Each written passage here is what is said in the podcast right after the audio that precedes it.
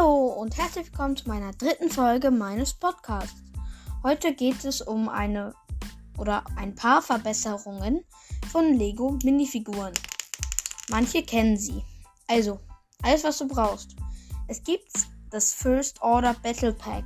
Da gibt es einen Offizier, der hat einen Kopf mit einem normalen Gesicht, sagen wir jetzt so. Den brauchst du.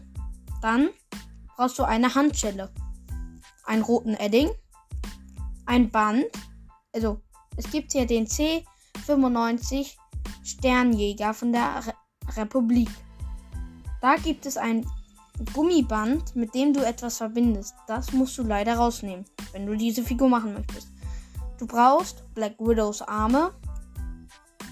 Du brauchst ein Klon Phase 2 Ober Torso, Oberkörper. Also, ja, Torso ist Oberkörper und Beine. Dann brauchst du ein schwarzes Karma. Karma, das sind die, das sind die Commander, die schwarzen Teile, die sie unten haben. Okay. Die weißen Arme nimmst du von dem Torso ab. Also von dem Klon-Torso. Tust Black Widows Arme ran. Dann tust du das Karma auf die Klonbeine von den Phase 1, müsste ich sagen, ja. Die braucht ihr und tust die Beine mit dem Karma auf den Oberkörper, also den Oberkörper drauf.